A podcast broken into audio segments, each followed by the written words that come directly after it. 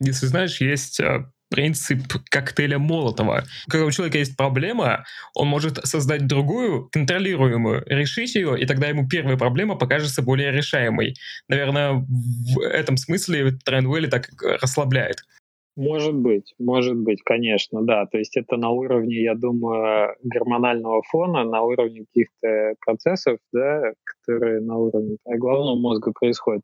Наверняка так. То есть ты свой коктейль меняешь гормонов, э, получаешь эндорфин от выполненной задачи, и тебе уже не так плохо, потому что на работе какие-нибудь затяжные траблы э, тянутся.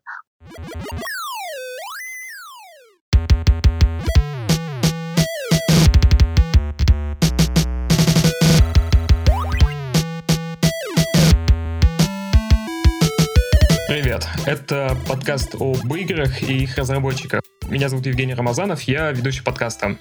Сегодня говорим об игре Train Valley 2. Это головоломка о паровозиках. В гостях разработчик игры Алексей Давыдов. Привет, привет. Привет, Алексей. А, ну и расскажи, а, о чем игра поконкретнее и что в ней нужно делать. Эм, да, это у нас действительно головоломка. Train Valley — это уже вторая часть, Train Valley 2. Первая часть была, в общем-то, по жанру похожа к этому, но более, более, скажем так, э, упрощенный был геймплей. А, собственно, суть, суть простая — доставить все во второй части грузы, которые необходимы в городах.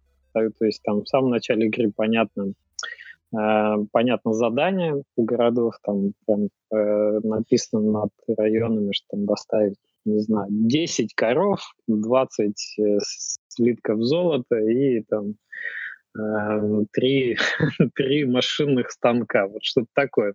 И по ходу, по ходу игры ты начинаешь как бы думать о том, что тебе надо сначала вырастить там, то есть доставить рабочих на ферму, вырастить пшеницу, доставить пшеницу на животноводческую ферму и рабочих туда же, вырастить там коров, а коров уже вернуть в город, Э, соответственно, ты строишь как бы пути между этими производственными городами. Некоторые производства надо достроить, э, заплатить деньги, заработать их да, за доставку первоначально.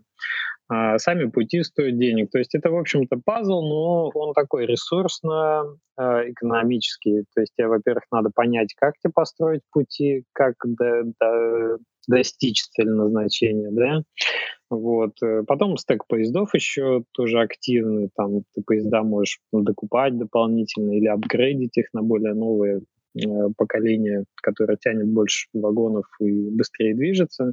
То есть тут довольно много развилок таких, довольно много решений, которые тебе в ходе уровня надо принять, а так как уровень э, выполняется за определенное время, там время на три звезды, две звезды, одну звезду, то, соответственно, ты начинаешь оптимизировать, да, вот выполнение, скажем, этих всех задач так, чтобы уложиться там, в определенные эти рамки. 15 минут, 20 минут в среднем у нас на уровень отходит, на, отводится на сессию. Плюс есть два дополнительных задания на каждом уровне. Там, например, что-то что не взрывать, типа паровозов, да, или заработать определенную сумму денег, или, например, не заезжать в нефтестанции, что тоже иногда случается. И все это вместе э, требует достаточно много такой концентрации и планирования от игрока. Вот, в общем, такой, такой игровой процесс. Почему делали головоломку и почему о паровозиках? Просто на первый взгляд кажется, что это изометрический э, симулятор. Хотя первый раз запустил, сразу понял, что это не так. Ну да, это, кстати, была проблема в, первом тренинге. А, на самом деле история довольно давняя. Начинали как, как студия, как, как разработчики еще с флеш-игр, и а, когда в 2008 году я делал игру, которая называлась Railway Valley, в общем, предшественник этой серии, там есть, кстати, много кто еще помнит ее, можно на это нагуглить, она такая пиксельная. Вот, то я тогда был вдохновлен, наверное, игрой своего прошлого, досовская такая русская игрушка, называлась Shortline. Если помните, там цветные паровозики надо было в цветные станции довозить по такой пазловой, а, пазловой системе путей. Вот, и тогда хотелось, э, ну, паровозы всегда нравились, нравился этот сеттинг, э, эта тема, да, хотелось сделать тоже что-то такое, что-то похожее, что нравилось. Вот, и поэтому первая игра была на флеше именно сделана про паровозы. Ну, там, с добавлением каких-то своих фишечек немного. А, там свободные пути можно было строить, еще что-то. Но вот флеш-игры, они были очень похожи на шортлайн. Вот, а когда эпоха флеша уже подошла к закату, мы флеш-игр наделали вообще немало в студии, причем самых разных, не только про паровозы, у нас там до 30, мне кажется, даже, может, больше проектов было зарелизено, там много опыта было приобретено, приобретено в то время. И когда решили уже, что надо двигаться дальше в Steam, вот, когда это было время первого Тренвеля в 2015 году, в 2014, то мы уже как бы вернулись к, как бы, к тому проекту, который понимали, что это точно популярно. Там сайт Train Valley, ой, railwayvalley.com, он довольно был как бы стабильную аудиторию имел, мы поняли, что это ниша, что это игрокам интересно, что есть люди, которые годами во флеш-игру, например, играли, рекорды ставили. Ну, мы подумали, что, наверное, из э, многих наших тайтлов и э, франшиз, да, уже таких флеш-франшиз, это, наверное, то, с чего стоит начинать. Самое, наверное, такое интересное, да, на чем хотелось поработать. И уже на Steam у нас э, Train Value был как э, такой проект, как самый первый основной. Перенесли все в 3D, много экспериментировали с э, системой прокладки путей, хотели гибкие сделать. Э, но потом, в общем, вернулись к тайловой системе и вернулись к... То есть у нас концепция, что я, весь пазл помещается на один экран, и весь интерфейс очень интерфейс очень минималистичный, понятный, и тебе не надо много вкладывать э, времени в то, чтобы понять вообще правила игры, но в то же время э, она довольно быстро становится довольно э, челленджовой такой, да, скажем, требовательной э, в плане вызова. Вот. Э, вот это мы пытались сохранить. Да, проблема, то, то что озвучил, проблема с тем, что э, многие игроки по скриншотам думали, что это тайкун, а оказывалось, что это пазл. Она есть, но мы ее решали в первой части, например, демо-версии. То есть мы всем говорили игрокам, come on, есть бесплатные там в Steam вообще это, да, и доставить негативный review и за refund ить, это известный, известный прикол. Но вот у нас все равно такие были игроки, типа, это не tycoon, refund. Мы говорили, ребят, ну вот у вас есть демо-версия бесплатная, вы можете скачать, посмотреть, там, если на YouTube вы не ходите, да, но хотя бы посмотрите вот непосредственно геймплей, это все-таки пазл больше, но пазл такой, то есть он э, на самом деле вот это напряжение, в котором игрок удерживается, пытаясь доставить поезда э, по нужным направлениям, оно очень расслабляет, как ни странно. То есть ну, многие говорили, у нас есть в возрасте игроки, мы довольно как бы так слушаем наше сообщество, интересуемся, кто именно играет и почему, да, какие, какие кейсы. Вот. Э, часто говорят, что да, работают люди, 40 лет, и 50, и 80 даже. Вот, например, приходит после трудового рабочего дня, и вот это напряжение, фокус, который требуется для того, чтобы 20 минут игровую сессию закончить, да, на, на все звезды, да, все получить эти марочки в первой части, все звезды во второй. Это все-таки требует определенной концентрации. И, как ни странно, вот эта концентрация, она э, снимает стресс. Это другой тип напряжения, который, наоборот, так релаксирует. И тот факт, что у нас в игре можно в любой момент нажать паузу, и пауза активная, а, и на паузе какие-то решения принять, пересмотреть свою стратегию, передумать, она вот очень-очень делает э, доступен игровой процесс. И мы всегда стремились детскую аудиторию тоже покрыть, потому что нам часто писали, например, что вот, когда еще первая часть вышла, мы играем с детьми, 4 года, так сказать, детям, пишет нам мама, например, и э, я вот сложновато. Вот в основной режим играть, мы добавили песочницу в первую часть. Когда мы делали вторую часть, мы изначально думали, что вот мы берем, так сказать, э, вообще и немножко, чтобы понять, да, в чем разница первой части и второй, я вот сейчас по этим хожу темам, я немножко расскажу, как мы сделали апгрейд, да, как мы на вторую часть вышли. Чтобы просто, если слушатели, например, не играли, они себе представили. Вот в первой части она больше похожа на классический геймплей шортлайна досовского. Там Представьте, у вас разных цветов станции, на них появляются разных цветов локомотивы, и, соответственно, поезда. И, соответственно, нужно достать там красный поезд в красную станцию, желтый в желтую и так далее. Но они появляются рандомно. и ты соединяешь их путями, причем строишь систему железнодорожных путей так, чтобы у тебя любая станция была с любой соединена, и ты мог это наиболее, так сказать, не одним только путем, как правило, ты несколько локомотивов у тебя, так ты ими жонглируешь, они у тебя находятся в пути. Вот. Но игра начинает довольно часто тебе выкидывать новые локомотивы, и ты, короче, как нам игрок сравнивал, первая часть — это когда вот босс дышит тебе в спину, и тебе надо как бы успеть, успеть, успеть все задачи рассовать за определенное количество времени. Если не успел, ты, как правило, проигрываешь, провозы взрываются, это штрафуется деньгами и так далее, ты банкротишься. А, вот. Если успел, то очень молодец, выдыхаешь. А вторая часть мы решили отойти. То есть мы сделали, ну, на самом деле, такой геймдизайнерский выворот. Э, нам многие говорили, что они не успевают по тому таймингу, который мы назначили, да, он один был, понятно, уровень сложности был один, и не все, так сказать, готовы были этот темп держать. Э, вот. И мы сказали, окей, хорошо, мы принципиально уходим от этой проблемы. Мы говорим, ты, что у тебя есть задачи на уровень, да, ты их можешь пройти за 5 минут, например, там, за 10, а можешь за полчаса, пожалуйста. Ты просто не получишь звезд, но уровень будет пройден. Соответственно, таким образом мы могли дать возможности там, детям поиграть в игру, да, они могут ковыряться в этот уровень, как в песочницу, например. Э, полчаса, пожалуйста, час, там э, все равно возможно, э, возможно уровень закончить, даже не, не в таких строгих ограничениях временных.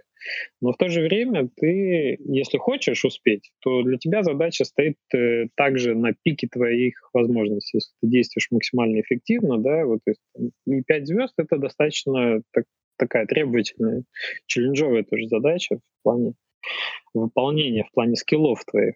Я думаю, это, в общем-то, очевидно становится уже там уровне на седьмом, там эскалация сложности идет, пятого, шестого. Вот такая, такая разница в геймплеях между первой и второй частью. И вот э, такая у нас история была развития э, от первой ко второй. Ну, сразу ответил на вопрос, э, в чем отличие от э, первой части?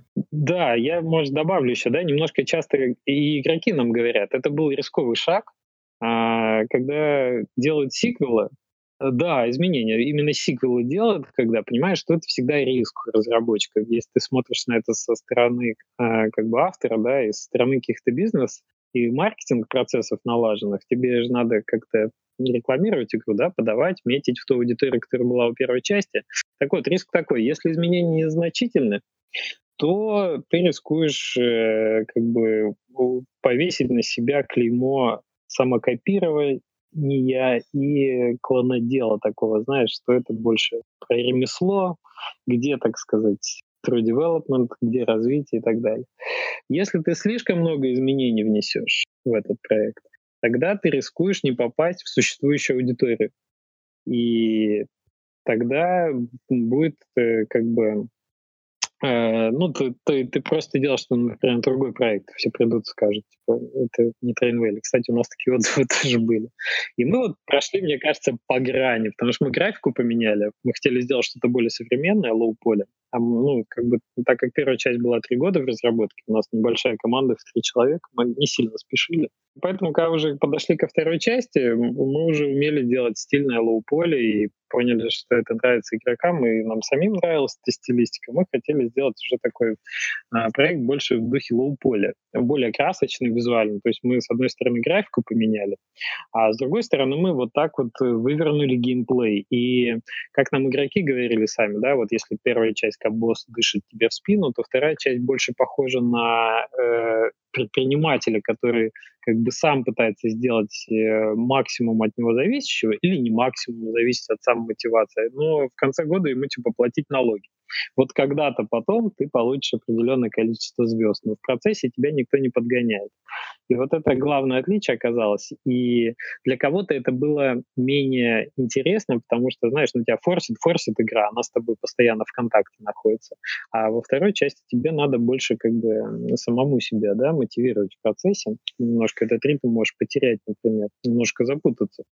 Вот. И кто-то нам писал, например, что это не Train это другая игра, но, слава богу, у нас как бы рейтинг на Steam сейчас до сих пор 90%, И, слава богу, многие поняли, что это тот же пазл, вот, что, типа, первая часть, да, я сначала не понял, что это отличие от первой части, но потом втянулся, и в аудиторию мы попали. То есть это, в общем-то, да, многие писали, да, это глубже, да, это интереснее, да, это в чем-то как бы отличается, но в лучшую сторону. То есть, ну вот как бы один, один из десяти у нас э, негативных отзывов есть, но из них там, например, ретроградов именно половина, может быть, да, наверное, те, которые... Это хороший процент. То есть мы угадали, по сути. Мы угадали свою аудиторию и сделали ровно те изменения, которые мы хотели сделать, которые оказались не критичны для того, чтобы, знаешь, вывалиться из существующей аудитории. Вот. То есть в целом это такая достаточно успешная история, как, э, как сделать довольно смелый сиквел, да, в то же время продвинуть немножко жанр, продвинуть серию вперед, но в то же время не слишком смелый, чтобы потерять своих лояльных игроков. Ты говорил о том, что игра расслабляет, и это такой, если знаешь, есть а, принцип коктейля Молотова. Когда у человека есть проблема, он может создать другую, контролируемую, решить ее, и тогда ему первая проблема покажется более решаемой. Наверное, в этом смысле Трендвелли так расслабляет. Может быть, может быть, конечно, да. То есть это на уровне, я думаю, гормонального фона, на уровне каких-то процессов, да, которые на уровне там, головного мозга происходят. Наверняка так. То есть ты свой коктейль меняешь гормонов, э, получаешь эндорфин от выполненной задачи, и тебе уже не так плохо, потому что на работе какие-нибудь затяжные траблы э, тянутся. Может быть, может быть, э, это часть, часть как бы фана от игры вообще со стороны физиологии, если на это дело посмотреть. Но да, да, это, это работает. Вообще контролируемый там микростресс, да, и его преодолении, это, конечно, хорошая практика для развития в целом. Это так в спортзале происходит, наверное, да? И с мышцами. Так, так и с мозгом. Угу. Как вы создавали эти головоломки? В первой части, во второй и, может быть, э, до этого еще, когда делали флеш-игры?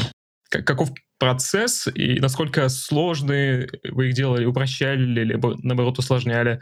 Вообще, э, когда мы делали флеш-игры, там не было уровней в целом вообще. То есть э, эта система была, в которой был полный рандом, он не очень был хорошо настроен. То есть там, например, э, в зависимости от случайного расположения станций и объектов на карте, типа там озера у нас были, запланированы леса, еще что-то. Вот в зависимости от этого э, очень сильно могли начальные условия отличаться. И в, во флеш-версии, я помню, было популярно зайти-выйти, зайти-выйти, пока ты не получишь нормальный сетап.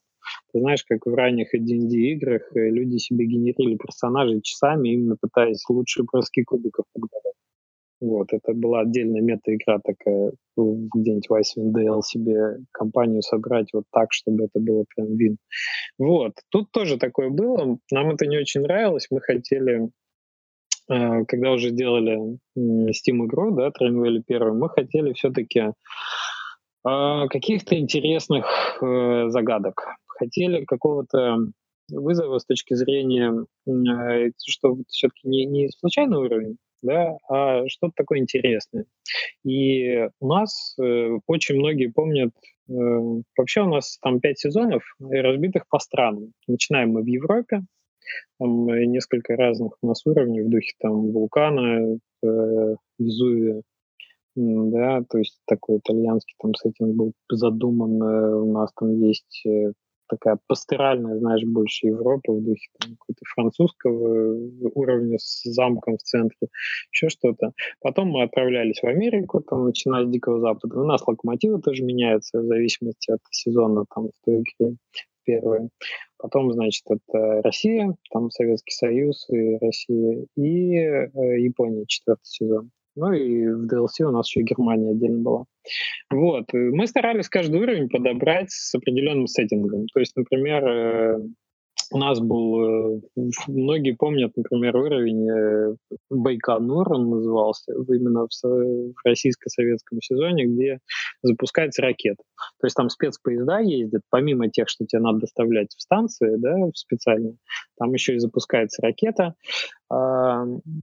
Которые, и, собственно, твоя цель, вот эти спецпоезда, которые ракеты-носители везут, знаешь, как на Байконуре, там тоже есть спецпоезд такой, дизель он доставляет вот эти э, ракеты на аэродром, на пусковую площадку. Там то же самое у нас было сделано, только там три части мы эти ракеты везем в течение уровня. И очень многим запомнилось, понравилась такая спец, спецмеханика, спецсобытие в уровне. И вот мы старались в течение уровня первой части и второй, во-первых, подобрать сеттинг, э, соответственно, у нас там музыка меняется, у нас э, оформление уровня меняется, у нас гамма цветовая на уровнях меняется, и локомотивы, соответственно, тоже, да, и объекты, то есть у нас понятно, что это все было так стилизовано, а, и марочки такие в книжечке, там, штампики у нас ставились на гла в главном меню.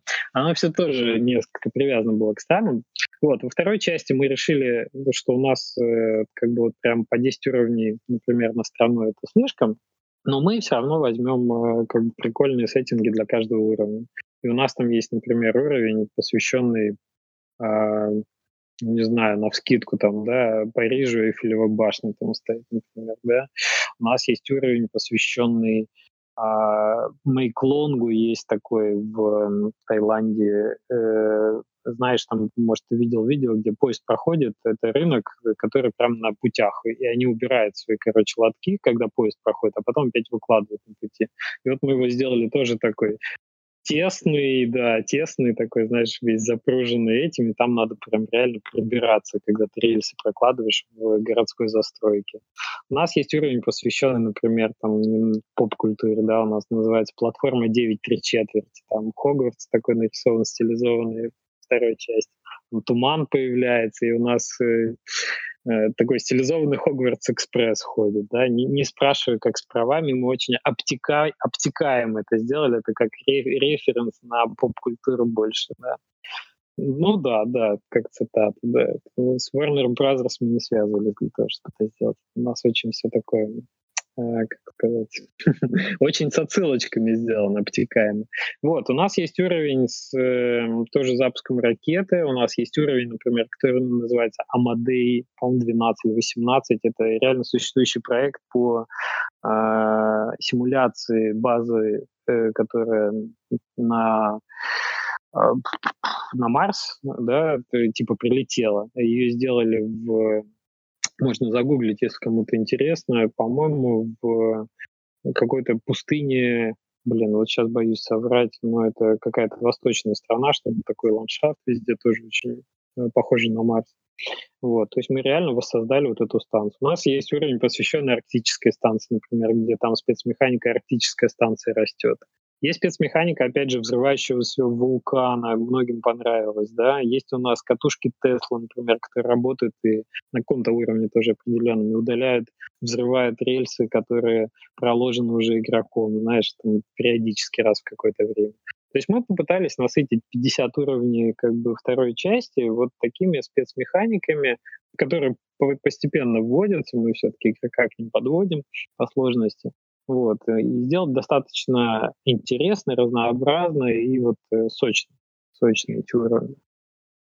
Вот, то есть мы пытались придумать, ну, то есть у нас реально была табличка такая, мы сидели, брали, кто-то, знаешь, там у нас level дизайнер съездил, Антон, в, в отпуск, так сказать, это, он в Сингапур посмотрел, тоже там Вьетнам, знаешь, ну, такой трип был восточный.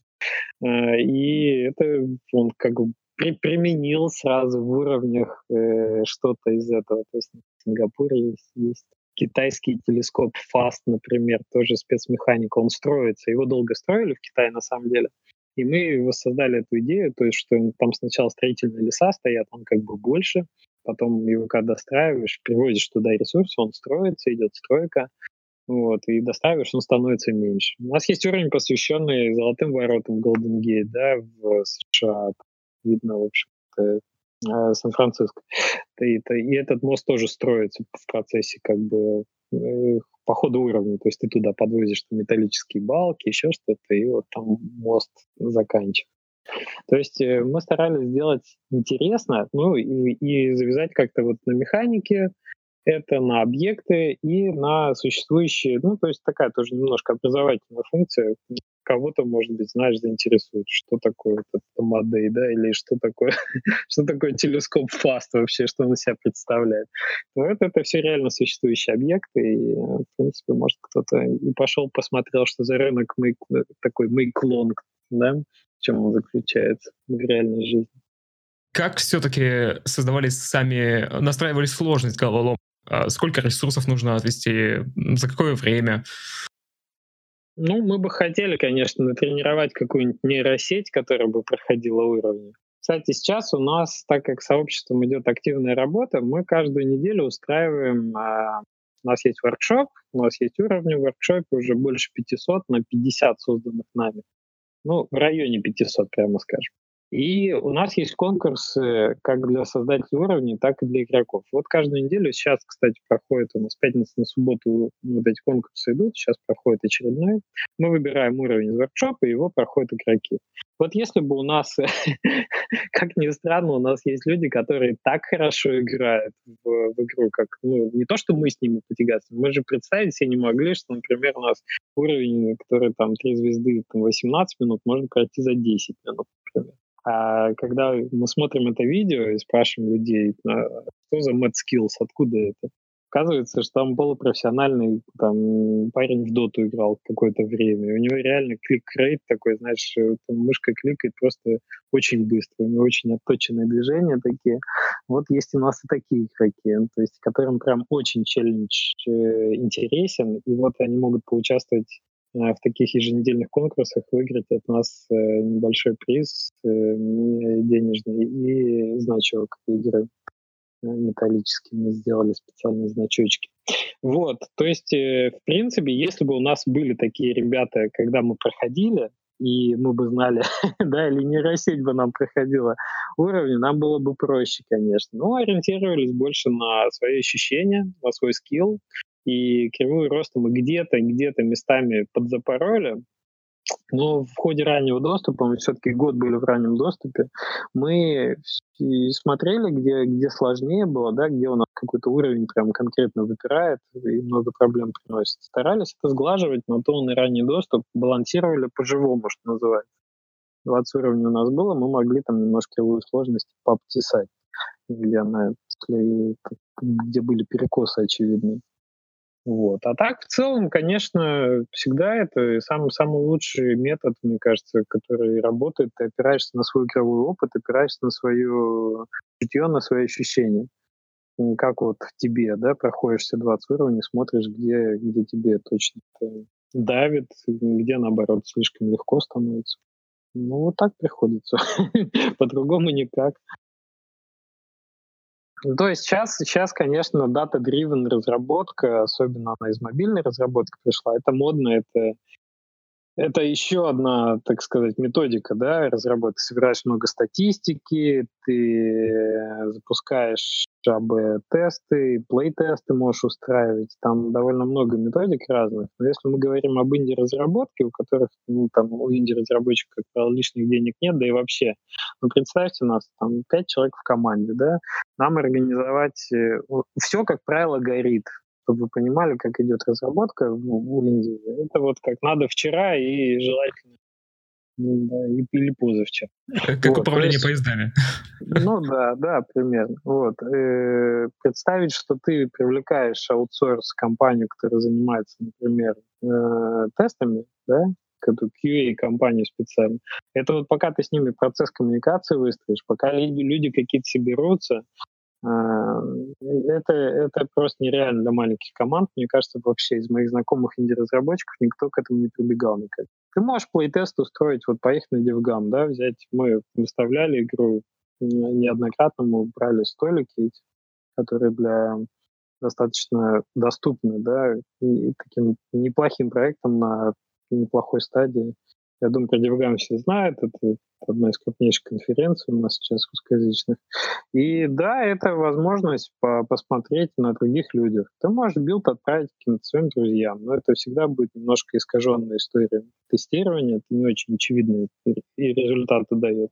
Вот. А самое главное, мне кажется, это всегда ты ориентируешься все-таки на То есть 80% баланса — это все-таки баланс своим скиллом, своим чутьем. Вот так. Игра уже находилась до этого год в Early Access, вышла из э, раннего доступа 15 апреля э, этого года, 2019. Да, да, вот недавно. Как, как вы ее планируете, планируете ли развивать? Да, но мы развивать будем точно, э, потому что у нас, видишь, у нас живой воркшоп, то есть каждую неделю у нас делается, так как мы заморочились, и еще до того, как мы начали э, закладываться на прям механики, на игровой процесс, мы в первую очередь делали редактор уровня.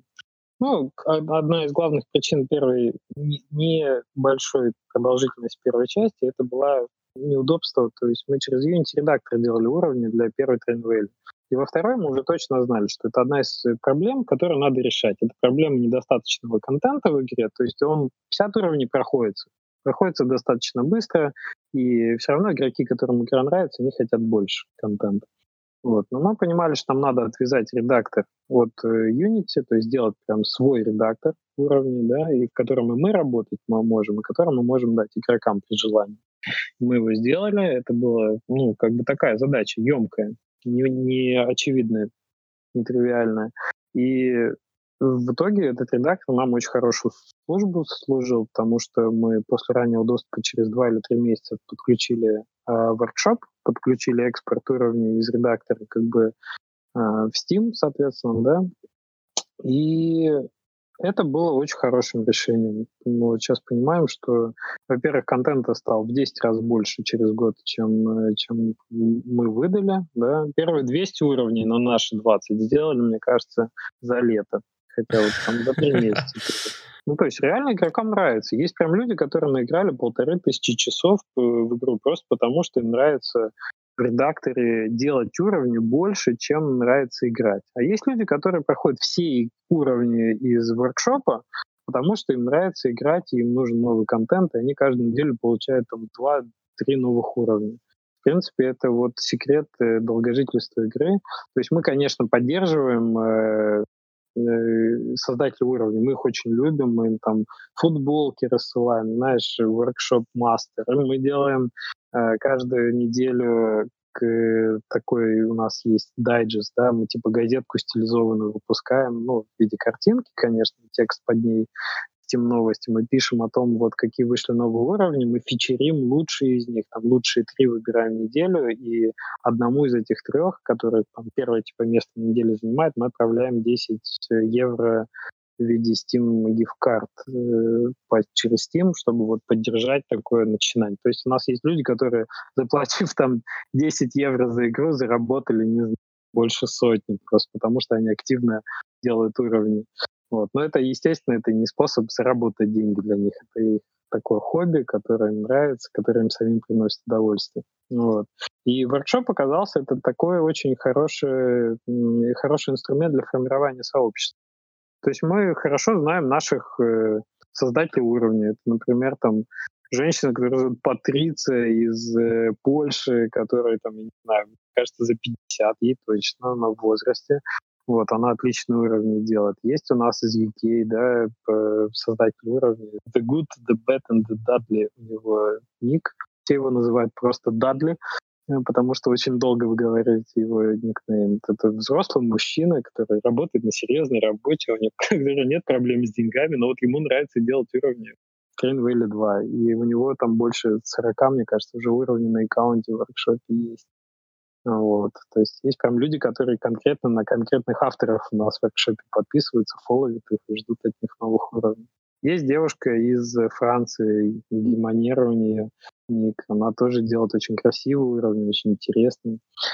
Вот, то есть это комьюнити. Это комьюнити, это источник новых, э, новых идей, неочевидных применений наших механик. Мы вот когда апдейты делаем, мы всегда смотрим, как бы нам теперь не поломать то, как у нас в воркшопе через э, пень-колоду используются наши дыры в наших механиках. То есть там никто не думал, что можно, например, на складе, на котором генерируются доп. ресурсы за деньги, например, рабочих продавать. Они обычно в городах генерируются, но, кажется, можно и там.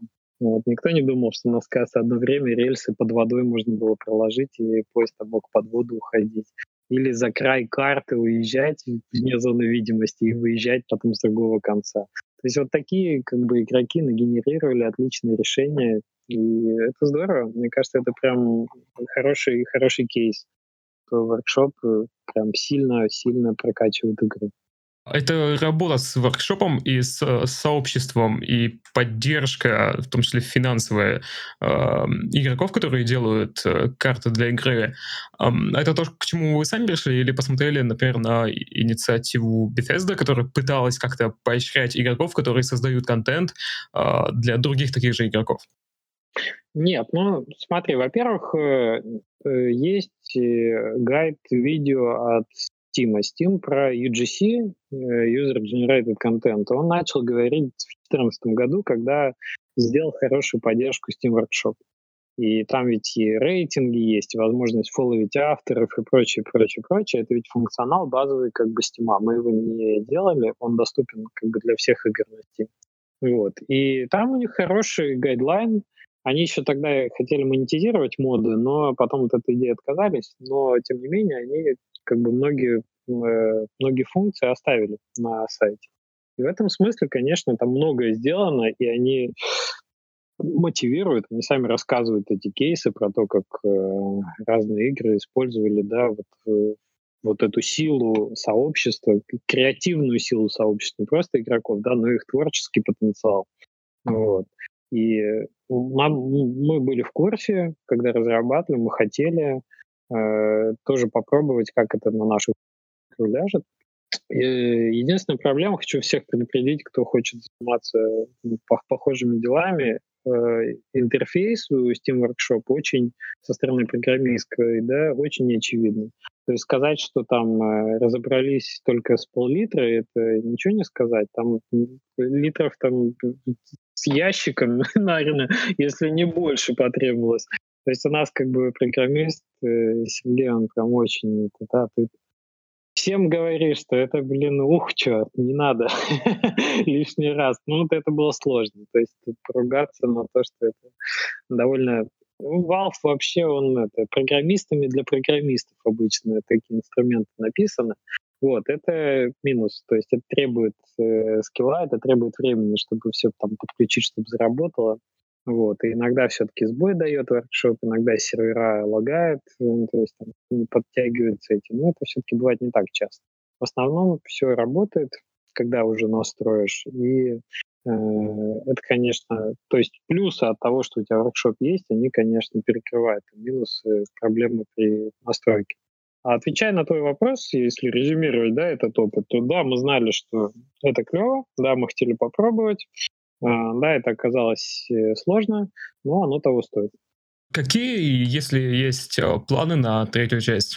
А, ты знаешь, у нас сейчас хорошая база есть под вторую часть. Мы ее рассматриваем как э, уже даже не просто игру, да, как некую платформу. Uh-huh. И у нас uh-huh. э, у нас есть точно задумки, как а, подружить геймплей первой части и второй. То есть мы сейчас э, всерьез э, запланировали первое DLC на вторую часть, посвященное, так скажем, механике первой части, то есть вот где цветные паровозы.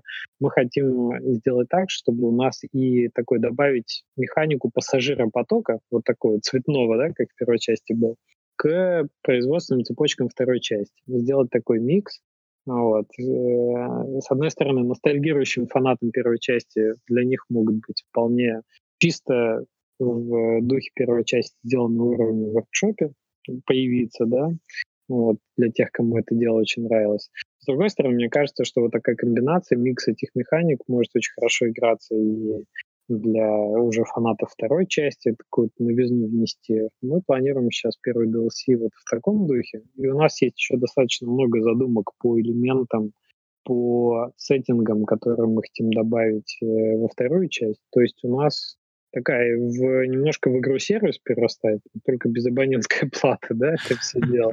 А вот. Э, есть задумки, что мы еще не реализовали во второй части. Мы еще будем заниматься этим, наверное, какое-то время про третью часть, так что мы еще, ну, мы, конечно, наверное, где-то в голове держим, но пока серьезно не обсуждали и не брались даже планировать.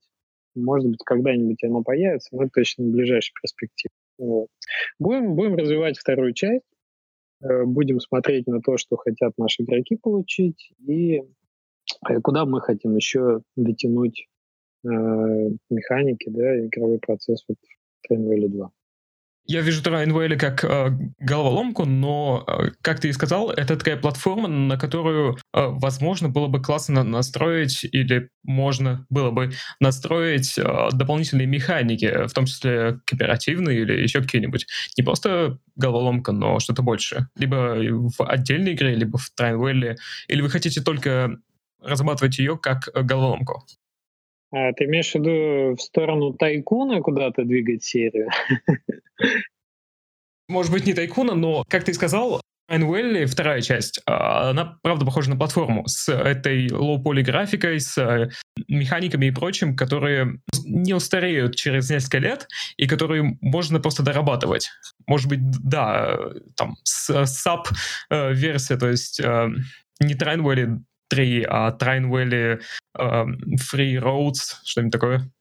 Ты имеешь в виду мультиплеер или, или да, что-то? Да, да, да. Ну, может быть, посмотрим. У нас, видишь, э, все достаточно, достаточно гибко, слава богу.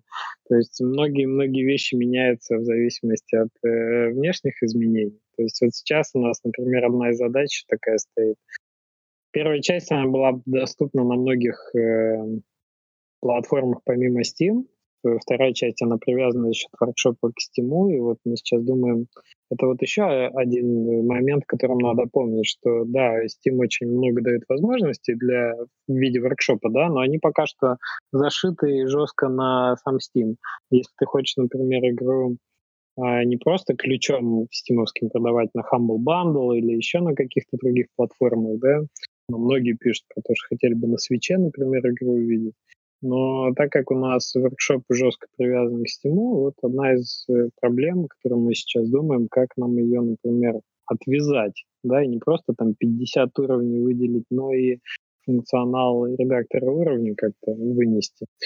Вот, это, это достаточно тоже емкая проблема, она не, не решается просто так. Это вопрос управления, вопрос как бы функционала воркшопа и так далее, и так далее. Это тоже надо иметь в виду, если вот думать о игре, заточенной на воркшоп о своей новой. Вот, так что у нас есть еще над чем подумать для Train 2, да. Насчет мультиплеера ничего не скажу, это отдельная головная боль, да. это все-таки сильно усложняет там сервера, поддержка и прочее. Но э, планы у нас на ближайший год минимум есть для Trainwell 2. Посмотрим, как будут у нас двигаться дела. Будем смотреть по ситуации. Как ты и сказал, это платформа, и, судя по оценкам, 88 и 90% положительных — это э, успешная платформа, которая, кажется, не один год будет в пути. Ну, будем надеяться. Твои слова Богу в уши. Посмотрим, посмотрим, как пойдет. Современная разработка, она такая, она очень э, зависит от множества факторов, и предугадать, и, знаешь, планировать на годы вперед точно никто не имеет возможности. То есть планировать это, конечно, планируешь, но а, все может довольно сильно поменяться, и инди-разработчики, они вынуждены, вот наша сила и, так сказать, и преимущество как раз в том, что мы можем э, гибко и вовремя довольно оперативно реагировать на изменяющиеся ситуации. Да? Появляется новый стор, может быть, может там оказаться раньше, чем AAA-продукт. Появляется новое э, средство ввода, я не знаю, помню, там CVR. Это мы не очень падки на всякие тренды, прям такие, что прям там первыми оказаться. Но тем не менее, мы, конечно, а, вносим коррективы в наши планы, в наши процессы вот, в связи с внешними факторами. То есть, э, когда мы говорим о том, куда какой функционал, какие новые механики могут добавиться в Trainwell, как в платформу, да, что там может нового появиться, конечно, мы смотрим на то, что может быть популярно сейчас и популярно там через год-два. Понятно, что это уже э, дело рынка, вот, а мы стараемся поддерживать какие-то тренды, да, оперативно реагировать. Посмотрим, поживем, увидим. Еще что-нибудь, что ты хотел бы добавить, э, рассказать игрокам? Потенциальным, возможно? Ты знаешь, если наши потенциальные игроки — это игроки, которые любят э, поезда так или иначе, да, это все-таки это все-таки с ностальгией детской связано по какой-то вот своей игрушечной железной дороге, и часто это именно вот за эти струнки дергает, поэтому если, ребята, вы любите э, поезда и по какой-то причине еще не играли в Трейнвелле серию, первую там или вторую часть, они обе, как вы поняли, может быть, уже отличаются, они обе интересны, то есть у обоих игр высокий рейтинг, и в каждом можно найти что-то для себя, если вы любите разные поезда я вам, конечно, рекомендую попробовать.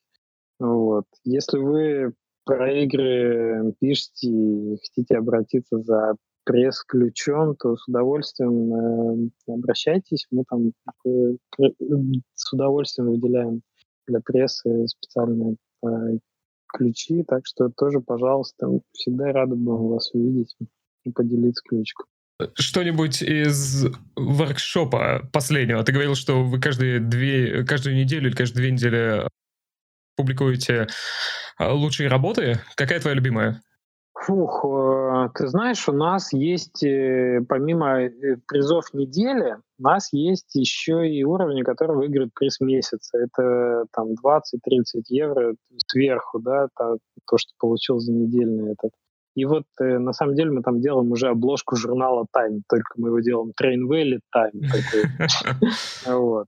Я советую зайти к нам в группу, например, э, на Стиме, да, зайти в News и пролистать вот эти обложки Time. Их не так много, мы их сделали, наверное, штук 8, может быть, сейчас.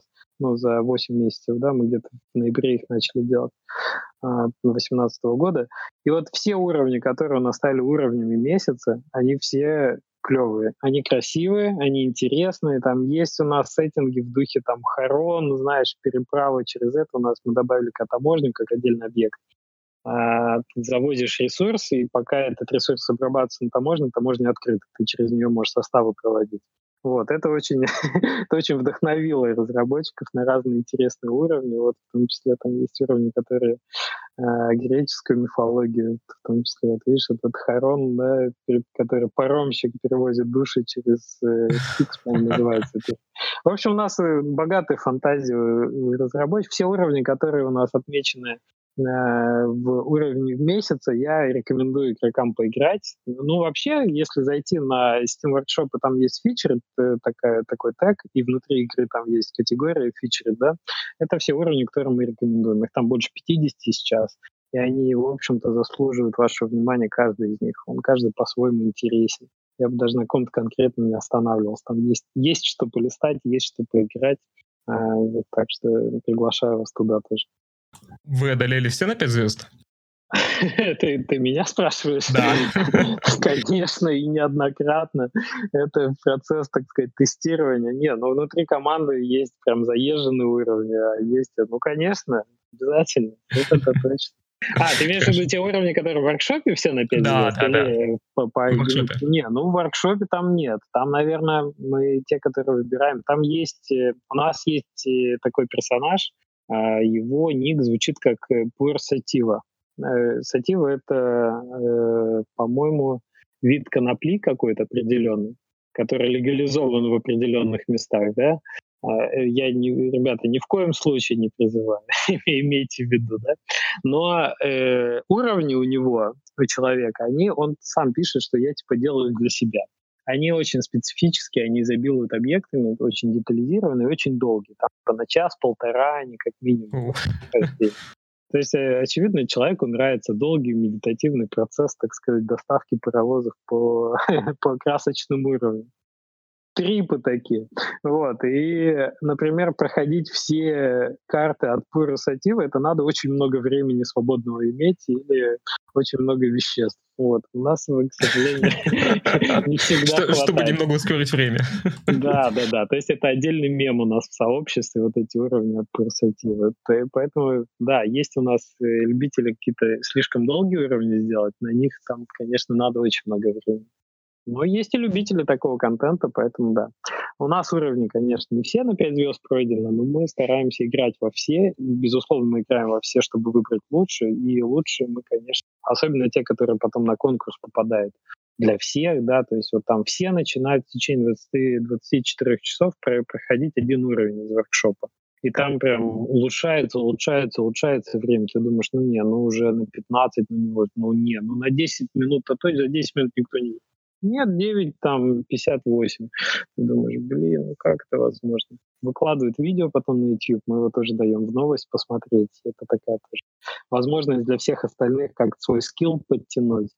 А, да, это интересная движуха, и это как бы одна из, одна из активностей, в которой мы тоже приглашаем игроков принять участие. Получить значок от нас, получить приз. Мы с удовольствием каждую неделю делимся, раздаем всякое, поэтому э, присоединяйтесь.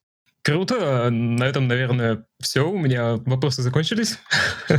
Отлично. Большое спасибо, что пригласил в подкаст. Было интересно. Да, если, если кто-то хочет оставить отзыв или э, купить игру, то купить ее можно на, на Steam, да? Угу, угу. А если оставить отзыв, то где? Ну да там же, ну, как бы сначала купить, а потом оставить. Или вопрос какой-то задать, в смысле, какой отзыв? А, да, отзыв или сообщение, или узнать больше об игре, где вы есть? Вконтакте, Discord? Ну да, мы, у нас есть э, канал в Дискорде, да, он там на всех э, новостях э, подсвечен в Стиме внизу, и вот мы несложно найти, мы есть в Твиттере, можно спросить в Твиттере что-нибудь, или да, или прямо на Steam создать тему, мы регулярно отвечаем, там есть русскоязычный раздел, можно по-русски нам задавать вопросы, мы там э, сидим прям вот плотно. На паровозиках. Да, да, в том числе. Да, еще раз спасибо. У меня в гостях был а, Алексей Давыдов, главный разработчик Train Valley 2. Большое спасибо, Жень. Спасибо. Да, головки о паровозиках. Если вы хотите ее купить, ссылки будут в описании и на группу, и на сообщество игры.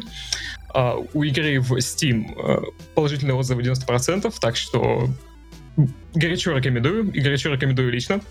Еще раз спасибо за подкаст. А, надеюсь, еще как-нибудь а, услышимся и, может, расскажу как-нибудь с тобой вместе о третьей части или о дополнении, или о чем-нибудь. Спасибо, спасибо большое. Спасибо за подкаст. Пока-пока.